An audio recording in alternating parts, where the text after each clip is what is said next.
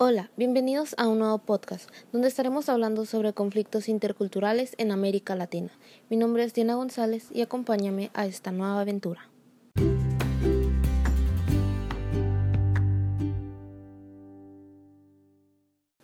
Comenzaré explicando un poco del tema. Un conflicto intercultural es definido como la confrontación entre personas o grupos culturales con objetivos incompatibles. Así que hay que tener en cuenta que la interculturalidad depende de múltiples factores, los cuales pueden llegar a crear conflictos entre las diferentes culturas, ya sea por las distintas concepciones de la cultura, los obstáculos comunicativos, la carencia de políticas estatales y las diferencias económicas. Dichos conflictos pueden reducir a las personas a grupos de personas que están participando del proceso diversas emociones, sentimientos, actitudes y acciones conductuales. Los conflictos son un fenómeno inevitable en toda comunidad. En particular, los conflictos interculturales son el resultado de la convivencia entre personas con códigos culturales diferentes que comparten el mismo espacio geográfico y que no han aprendido a lidiar con la diversidad. Como ya se mencionó, dichas diferencias entre culturas llegan a crear diversos conflictos culturales como lo son la comunicación. La comunicación es la primera herramienta para la transformación constructiva de los conflictos, a través de la negociación entre partes, la mediación de las terceras partes, etc.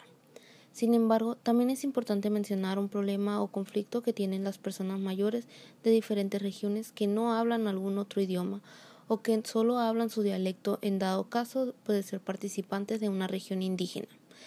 Así que, si nos ponemos a pensar, este es un problema, ya que cuando una persona no domina el idioma para poder comunicarse, eso los penaliza y no consiguen nada. Otra problemática es la exclusión, es la falta de participación de segmentos de la población de la vida cultural, económica y social dentro de una sociedad. Se trata de la carencia de los derechos que permiten una participación plena. Más que nada es el rechazo hacia un grupo cultural que muchas veces es visto como minoría y como vulnerables. Han sido excluidos en decisiones políticas, públicas, estatales o cualquier situación en la que hay que participar dentro de las decisiones de una región. Por último, tenemos la globalización. Si bien sabemos, la globalización es una interdependencia económica creciente del conjunto de países del mundo, provocada por el aumento del volumen y la variedad de transiciones de bienes y servicios.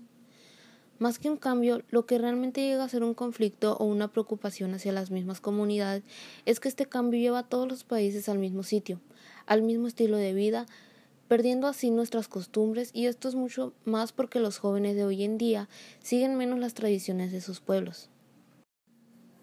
Se está perdiendo la identidad cultural por la globalización, por la necesidad de que debe adaptarse a las nuevas estructuras de la sociedad. Entonces, podemos decir que sí, existen diferentes conflictos dentro de las diversas culturas. Sin embargo, es importante reconocer que la interculturalidad plantea que todos y todas tenemos la misma dignidad y unos mismos derechos. También plantea que todos y todas tenemos la vocación de la felicidad y la hermandad.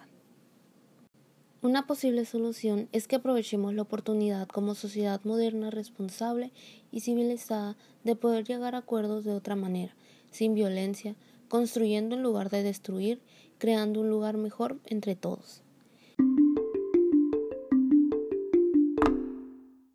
Ahora que ya sabes algo nuevo, te invito a compartirlo con tus amigas o familia. Esto ha sido todo por hoy. Gracias por escuchar este podcast en la materia Atención a la diversidad cultural. Hasta la próxima.